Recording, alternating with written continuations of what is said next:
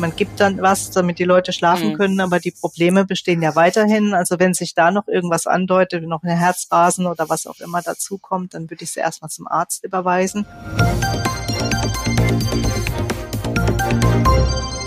Hallo und herzlich willkommen zum PTA-Funk, dem Podcast von das PTA-Magazin. Mein Name ist Julia Pflegel und ich bin die Chefredakteurin des Magazins. In unserer aktuellen Episode dreht sich alles um das Thema Schlafstörungen. Darüber habe ich mich unterhalten mit Eva Bahn aus der Postapotheke in Edingen-Neckarhausen. Frau Bahn ist PTA, Tierheilpraktikerin mit Schwerpunkt Heilpflanzenkunde und Dozentin an der PTA-Schule Bernd Blindow in Mannheim und kennt sich aus mit Schlafstörungen und was man dagegen tun kann. Seien Sie gespannt. Guten Morgen, Frau Bahn. Guten Morgen nach Mannheim. Guten Morgen, Frau Pflegel. Schön, dass Sie sich Zeit genommen haben. Wir wollen heute eine Podcast-Episode zum Thema Schlafstörungen machen. Ja. Kann man sich kaum vorstellen, dass man in so einer grauen Zeit auch noch Schlafstörungen hat? gerade dann. gerade dann, ja. ja. Haben Sie das denn in der Pandemiezeit bemerkt? Ist Ihnen das aufgefallen in der Apotheke, dass mehr Leute Schlafstörungen haben? Ja, also definitiv. Aber ich denke, das ist auch nicht weiter verwunderlich. Also erstens äh, führt die Pandemie ja schon mal per se zu Belastungen durch aufkommende Ängste. Das ist auch klar. Und diese Ängste, die verhindern auch das normale Einschlafen, den Einschlafprozess weil man sich einfach Sorgen macht um die eigene Gesundheit, um die Gesundheit von Freunden, Familie. Dann kommt der Lockdown, vielleicht Zukunftsängste dazu, äh, Arbeitslosigkeit und man macht sich auch Gedanken um die Kinder, die natürlich da auch extrem drunter leiden unter der ganzen Situation. Das kann einem dann schon den Schlaf rauben, wie man so schön sagt. Außerdem hat sich natürlich der ganze Alltag verändert. Also Kindergärten machen zu oder sind halt einfach längere Zeit geschlossen die Menschen arbeiten dann vermehrt von zu Hause aus. Da leidet oft auch dieser ganz normale Rhythmus einfach drunter.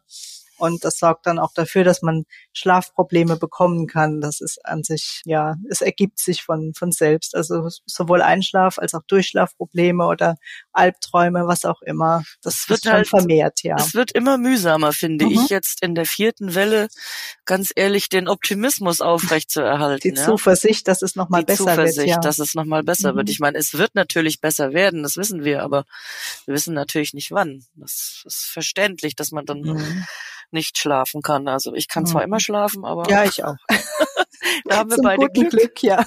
ich, ich leg mich wirklich hin, mach die Augen zu und schlaf ein. Also toi toi toi, das darf auch gern so bleiben. Ich denke mir, also wie, wie man das so sieht bei Menschen mit Schlafstörungen, auch gerade die in der Apotheke sich beraten lassen, das ist doch ein großes Thema und das ist auch sehr belastend. Und man ist ja den ganzen Tag müde dann auch wenn Kunden kommen mit Schlafstörungen, also die stehen ja wahrscheinlich jetzt nicht vor Ihnen und sagen, ich habe Schlafstörungen, sondern die werden ja sicherlich, oder der eine oder andere vielleicht, ja. wie beschreiben mhm. die das im Allgemeinen? Ja, also meistens ist es so, also es, es gibt so eine so einen kleinen Unterschied zwischen jüngeren oder mittelalten und älteren Kunden bei uns. Also die eher jüngeren Kunden, die haben dann eher Schwierigkeiten mit dem Einschlafen, weil irgendwelche Ängste einfach da sind, äh, die sie nicht einschlafen lassen wie genannt, jetzt vielleicht die eigenen Kinder oder manchmal kommt auch Prüfungsangst dazu, was auch immer. Also einfach dieses Gedankenkarussell, die Gedanken kreisen um irgendwas, äh, was sich nicht so wegdrücken lässt und dann ist einfach dieser Schlaf, die finden nicht in den Schlaf. Und bei den älteren Leuten ist es dann doch eher so, die erzählen mir, dass sie, was weiß ich, um vier Uhr nachts aufwachen und dann hellwach sind und das überhaupt nicht nachvollziehen können. Ich habe letztens ja. einen Podcast gemacht zum Thema mentale Entspannung, weil Sie gerade sagen Gedankenkarussell. Ja. Und der Herr, den ich da interviewt habe, der hat das Affenkäfig genannt und das fand ich so, ein, so eine sehr bildhafte Beschreibung. Mhm. Affenkäfig. Ja, man kann sich vorstellen, alles rennt durcheinander und ja. man findet keine Ruhe. Ne? Genau, und der sagte halt, das fand ich auch schön, ja, man muss sich halt aus dem Affenkäfig hinausbegeben und sich dann von außen betrachten. Das ist natürlich nicht immer so ganz einfach, mhm. denke ja, ich mal. Klar. Wenn Sie ein Beratungsgespräch zum Thema Schlafstörungen machen, klassisch, wie läuft es ab bei ja. Ihnen? Also grundsätzlich gehe ich da eigentlich immer streng nach diesem BAK-Schema vor, wie bei im Grunde allen Themen. Ich frage erstmal nach, ob das äh, Arzneimittel für den Kunden selbst bestimmt ist oder ob es für jemand anders mitnimmt. Bei Frauen muss man natürlich abklären, ob eine Schwangerschaft vorliegt oder ob gestillt wird. Das ist auch ganz klar. Und dann hinterfrage ich erstmal die Eigendiagnose des Patienten. Also gerade wenn jemand sagt, ich habe Schlafstörungen, dann würde ich jetzt bei älteren Leuten vielleicht erstmal fragen, wie häufig äh, oder wie lange geschlafen wird. Also viele erzählen mir dann, ja, ich gehe um elf ins Bett und dann bin ich um, um fünf Uhr wach und ich verstehe das gar nicht. Aber ich meine, das sind sechs Stunden und das ist physiologisch einfach, dass man auch im Alter weniger Schlaf braucht. Und das sind sechs Stunden eigentlich ganz in Ordnung. Meistens reicht es auch aus, wenn man den Leuten einfach diese Angst nimmt, sie hätten zu wenig geschlafen. Mhm. Oder manchmal kommt dann auch raus, ja, sie halten noch ein Mittagsschläfchen von ein, zwei Stunden und das muss man natürlich zum Schlaf dazu zählen. Und wenn das dann einfach so ist, dass insgesamt äh, sieben, acht Stunden teilweise geschlafen wird und es kommt halt immer noch zu wenig vor, dann muss man einfach mal klar machen, das ein bisschen aufrechnen und äh, klar machen, dass da eigentlich alles in Ordnung ist. Was ich aber auf jeden Fall auch immer noch erfrage, sind weitere Begleitsymptome, weil natürlich auch Organerkrankungen dazu führen könnten, dass die Schlafstörungen äh, vorliegen. Also sowohl Probleme von der Leber oder von der Schilddrüse könnten natürlich auch auf Schlafstörungen die dann einfach verursachen und das sollte äh, vorher abgeklärt werden, bevor man das einfach so kaschiert man gibt dann was, damit die Leute schlafen mhm. können, aber die Probleme bestehen ja weiterhin. Also wenn sich da noch irgendwas andeutet, noch eine Herzrasen oder was auch immer dazukommt, dann würde ich sie erstmal zum Arzt überweisen und dann, ähm, da, damit der abklärt, dass keine organische Ursache vorliegt. Und man sagt zum Beispiel auch in der traditionellen chinesischen Medizin, dass wenn jemand um drei Uhr nachts wach wird, dass er dann Probleme mit der Leber hat. Ich weiß jetzt nicht, ob, man, ob das wirklich tatsächlich so ist, aber. Deutscher Zeit oder chinesischer ja, Zeit? also, das ist, meine Kollegin hat mir das mal erzählt, die hat Aha. da so eine Fortbildung in TCM gemacht. Das mhm. ähm, fand ich auch total interessant, weil ich auch, also gerade auf dem Gebiet der Pflanzenheilkunde immer sehr interessiert bin. Und sie sagte also so zwischen eins und drei Uhr nachts wach werden ist so eine typische Leberzeit. Und dann heißt es, aha, aber wer weiß, vielleicht ist ja was dran.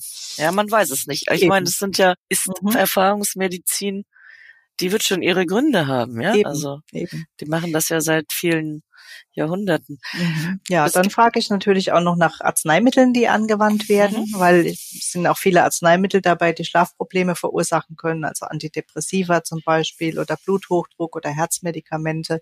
Das kann natürlich auch sein. Sollte das natürlich der Fall sein und man kann die nicht einfach absetzen, wäre es vielleicht sinnig, dass der Patient da mit seinem Arzt mal drüber redet, dass man vielleicht auf was anderes umsteigt oder vielleicht die Einnahmezeiten verändert, aber das ist dann auch wieder eine Sache, die durch den Arzt abgeklärt werden.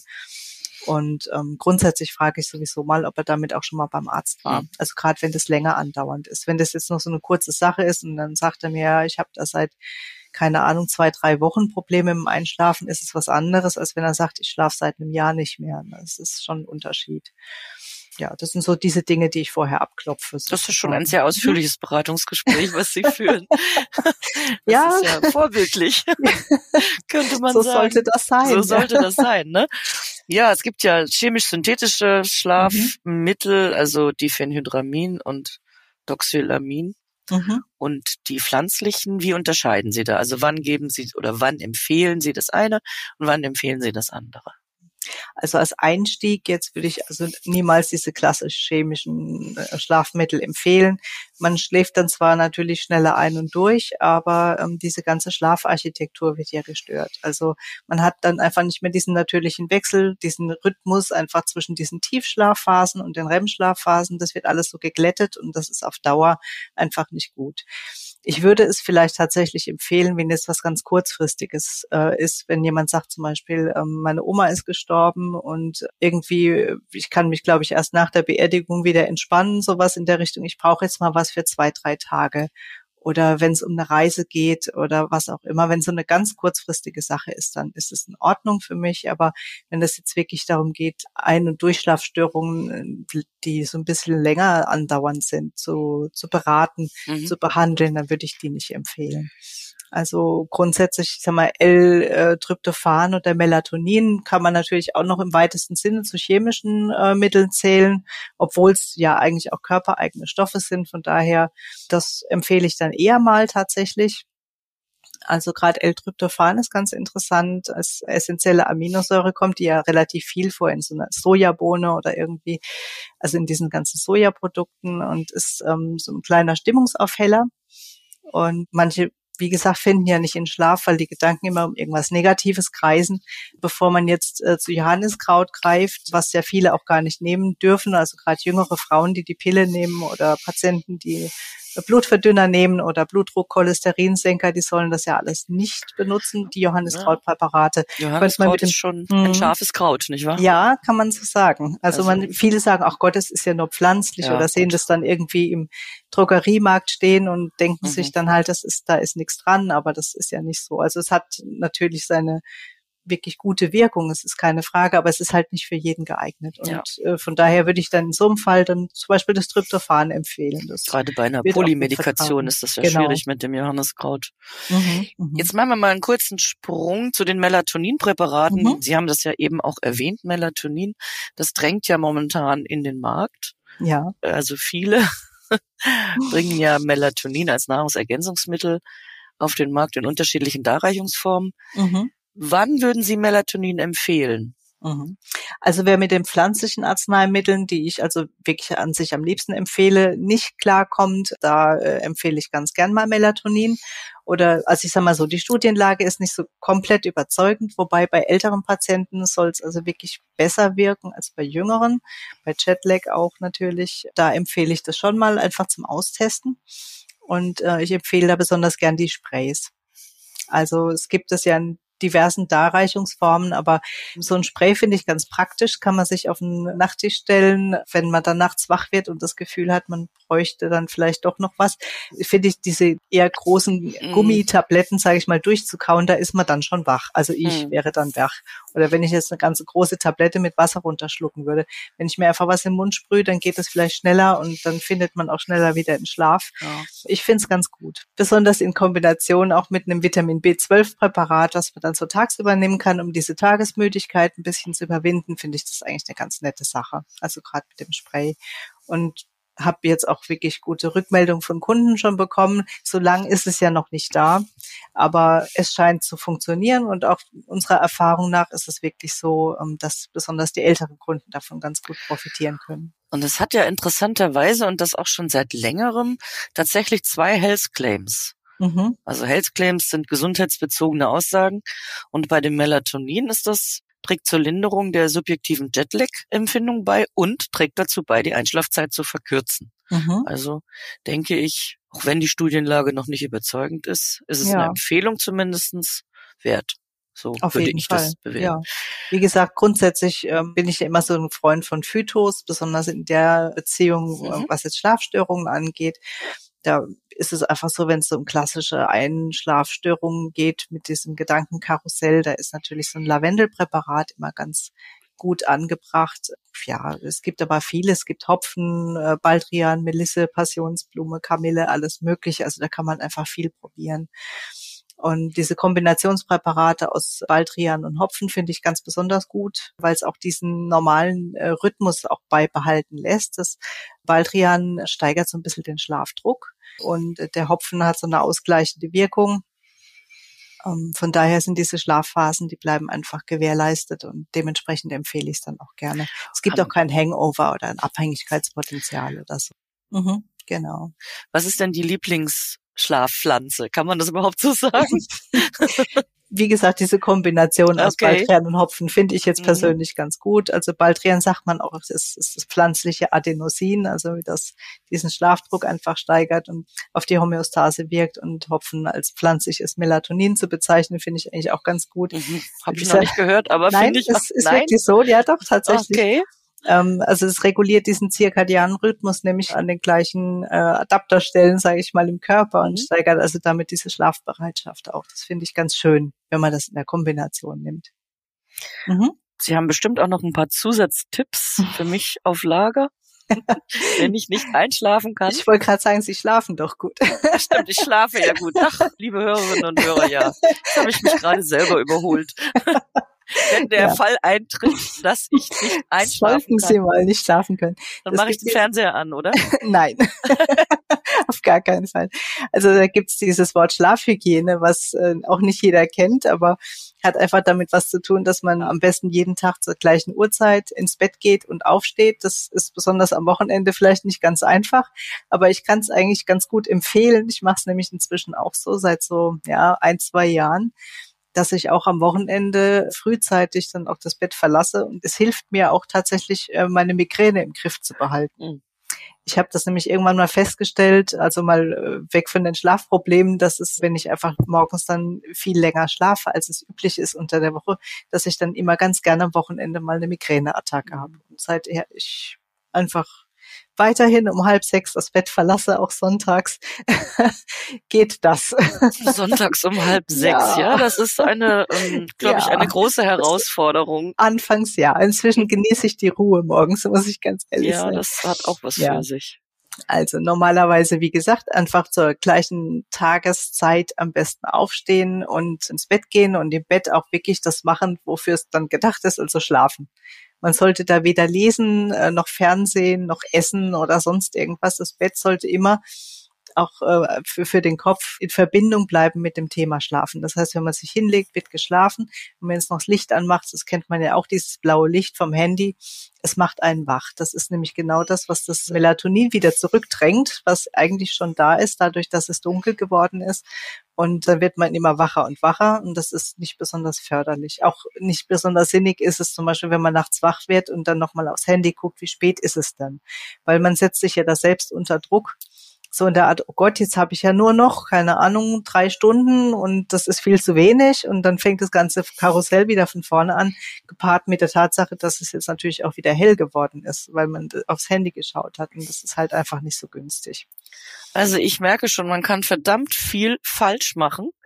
Ja. Mit dem richtigen Schlaf.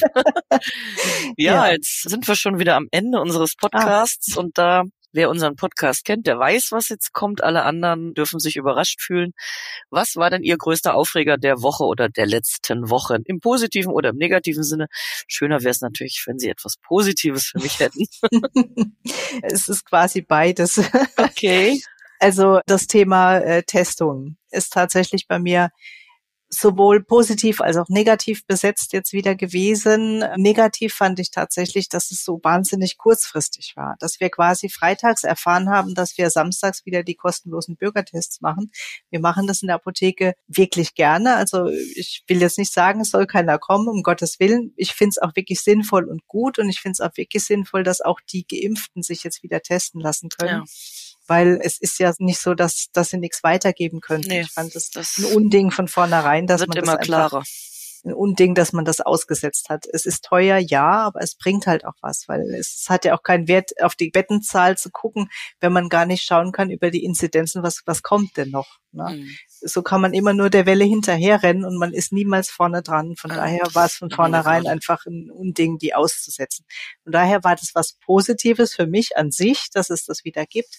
Negativ war, dass es so wahnsinnig schlagartig ging, dass es freitagsabends hieß, ab Samstag geht's wieder weil das bringt natürlich in der Apotheke auch einiges an, an Stress mit sich. Natürlich. Wenn dann sich auf einmal statt fünf oder sechs Personen am Tag dann halt auf einmal wieder 30 anmelden und man dann wieder gucken muss, wo kriege ich äh, so viel Tests her für die nächsten Wochen, weil wir das natürlich auch alles runtergefahren hatten. Wo bekomme ich die FFP3-Masken noch genügend in der Kürze der Würze sozusagen? Und mhm. also das, das war dann schon stressig. Aber gut, ja, das war so ein bisschen diese diese Aufregersache der letzten Woche. Das war positiv und negativ. Das äh, beides, ich ja. eigentlich ja beides. Ja, ich bedanke mich für unser interessantes Gespräch. Sehr gerne. Und wünsche alles Gute nach Mannheim. Und äh, hoffe, wir hören und sehen uns auch bald mal wieder. Ach, da gehe ich doch von aus. Da würde ich mich sehr freuen. Tschüss. Tschüss, Frau Pflege. Das war unsere aktuelle Episode vom PTA Funk, dem Podcast von das PTA Magazin. Danke, dass Sie zugehört haben. Wir freuen uns über Downloads, Likes und Kommentare. Auf Wiederhören bis zum nächsten Mal.